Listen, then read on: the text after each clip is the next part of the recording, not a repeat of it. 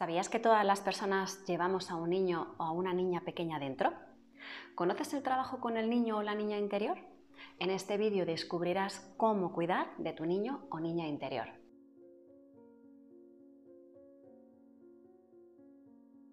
Hola, ¿cómo estás? Soy Patricia Rosillo, psicóloga y coach estratégica del Prado Psicólogos de Madrid. Muy bienvenido o muy bienvenida a nuestro canal de YouTube Aprende Psicología con el Prado Psicólogos. Todos llevamos dentro a un niño o a una niña pequeña. Me refiero a que ese niño es sinónimo de alegría, creatividad e imaginación, pero también de nuestros miedos, angustias y desconciertos. Todas las personas llevamos dentro a un niño o niña pequeña. Me refiero a ese niño o niña que es sinónimo de alegría, creatividad e imaginación, pero también de miedos, angustias y desconcierto, al que en la psicología llamamos el niño interior.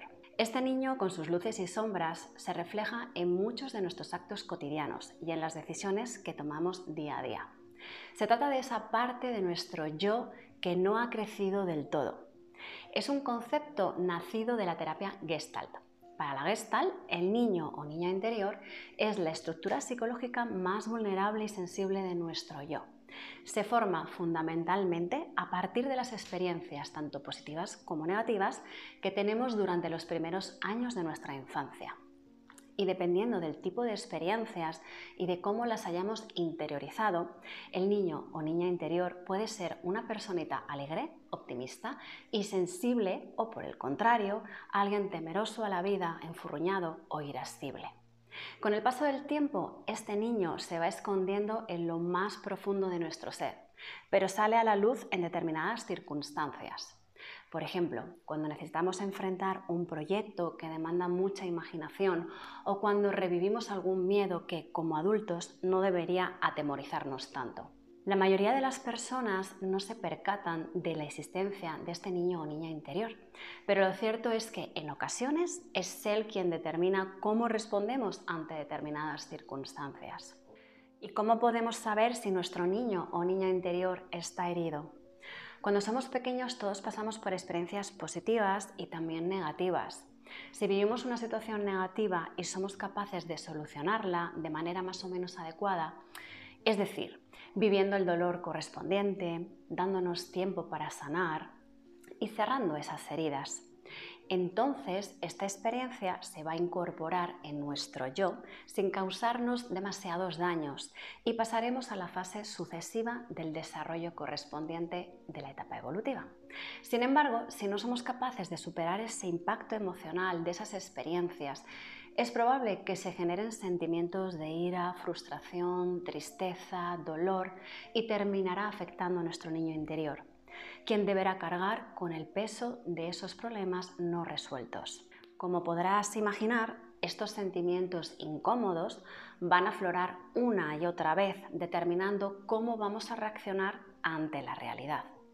Si tienes miedos irracionales, si sientes rencor, odio, tristeza, a menudo y de manera desproporcionada ante situaciones que no son realmente tan importantes, o saboteas tus metas constantemente, es probable que ese niño interior no esté sano del todo lo cual es perfectamente comprensible ya que le estás obligando a llevar el peso de heridas profundas que no acaban de sanar. ¿Cómo podemos entonces sanar a nuestro niño o niña interior? El niño interior debería servirnos para despertar la ilusión, la creatividad, la espontaneidad, la alegría. Cuando nos hace revivir antiguos miedos y nos incita a comportarnos de manera irascible, se convierte en un problema que debemos solucionar. Sanar al niño interior es un camino de autodescubrimiento. Se trata de regresar en el tiempo para descubrir cuáles han sido esos eventos negativos, dolorosos, que aún no has podido superar desde el punto de vista emocional y que te mantienen atado a ese pasado. Cuando liberamos ese dolor y ayudamos a nuestro niño o niña interior a sanar, podemos entonces mirar al futuro. Hay que aclarar que en ocasiones este viaje al pasado puede ser doloroso, puesto que profundizamos en heridas que no sanaron del todo. Por eso, para emprender el viaje de forma segura, lo mejor es hacerlo de la mano de un psicólogo o psicóloga que esté especializado y que sea capaz de guiarte por los recovecos de tu mente y guiarte en este proceso. Afortunadamente, hoy contamos con herramientas terapéuticas como son la hipnosis clínica o el MDR, las cuales nos permiten acceder a estos recuerdos grabados en nuestra memoria emocional y sanarlos, permitiéndonos cicatrizar esas heridas del pasado. Ya sabes que una cicatriz es algo que simplemente nos recuerda algo que dolió, pero que ya no duele en el presente. Si quieres sanar a este niño o niña interior, en el Prado Psicólogos podemos ayudarte.